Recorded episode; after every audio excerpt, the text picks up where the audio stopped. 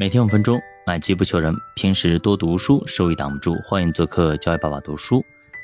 那么有个话题叫如何看待近期发生的艺人塌房事件啊？最近呢，我们的瓜也特别多啊，都是来自于咱们台湾省的瓜啊。台湾娱乐圈是大地震啊，引发了网友特别的讨论啊，舆论热度是只增不减。那么您在线吃瓜了吗？您是如何看待这些艺人塌房事件的，对吧？黄子佼啊，大 S、小 S 啊，吴宗宪等等一系列的艺人，通通啊给扒了个精光。那么我们曾经啊追寻的那些女神也好，男神也好，最近慢慢的都跌下神坛，一个个干着那些龌龊甚至违法的事情，让人无法去想象。其实这东西，呃，让我想到一个词啊，啊，戏子无情啊，就是在我们古代，为什么啊，有些行业、有些职业，它会地位非常的低啊？为什么会这样子？我们很多时候不理解啊，不理解。但是您现在明白了吗？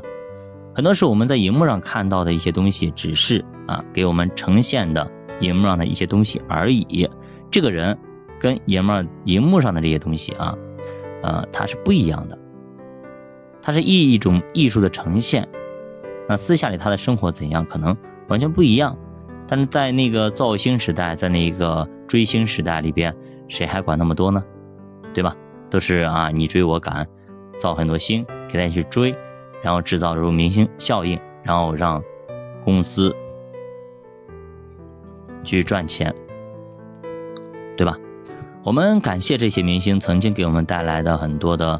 经典的影视剧，比方说那个山菜，对吧？大 S 的以前演的那个《流星花园》等等啊，很多。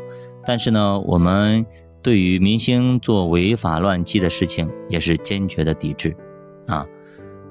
所以呢，以后呢，呃，我们在追星的时候也好啊，或者是寻求一些东西的时候呢也好，不要只看表面啊，要深层次的去看，看这个人的人品怎样啊，品行怎样。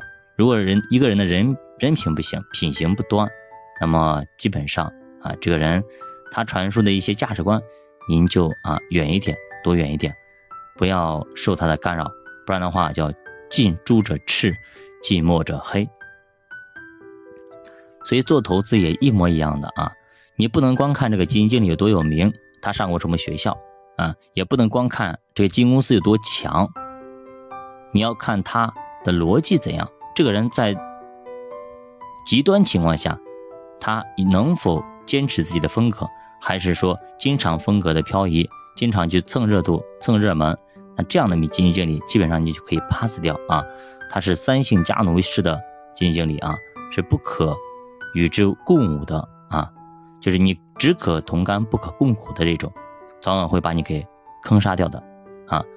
所以呢，不管是娱乐圈也好啊，还是啊，那个经济圈也好，投资圈也好，都要记住啊，叫明哲保身啊，不要盲目跟风，不然的话，你追到的那颗星，也许只是啊一坨那个啥啊。所以呢，现在对吧？黄子佼在面临生死的攸关的时候呢，对吧？想要自杀没成功，结果呢，把大家一起拖下水。呃，很多人在看笑话，等等等等啊。那您觉得咱们大陆的娱乐圈能好到哪里去吗？对吧？你有没有想过这个事情？甚至有可能就是有什么有过之而无不及，会可能会更乱。所以啊，我们现在慢慢的这个社会上啊，对于明星的这种定位越来越低了。你们有没有发现，以前那明星高不可攀？现在慢慢慢慢的发现塌房的太多了啊，就是大家对于这个行业感觉有一种慢慢的在，就是情感上或者在视觉上，在心理上就把它降低了好多个档次，对吧？他们也是普通人，没有什么特别的嘛，甚至还做了一些吸毒啊、嫖娼啊等等的一系列的违法乱纪的，就是感觉跟无良少年啊。跟那些地痞流氓啊，好像就有点搭边了，对吧？那个这个贵圈太乱了啊，乱七八糟的，对吧？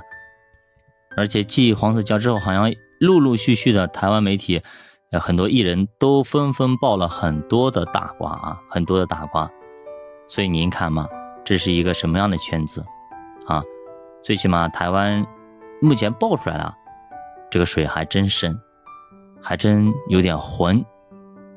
所以呢，希望啊，当局能够好好整顿一下台湾的圈子。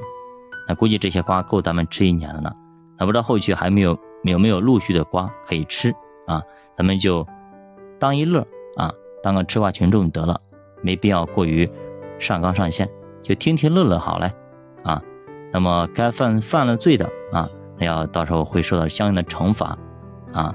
那么名声臭的，那基本上让他臭就好了。所以呢，以后呢也不要太把明星当回事。九把读书本期慢慢变富，咱们下节再见。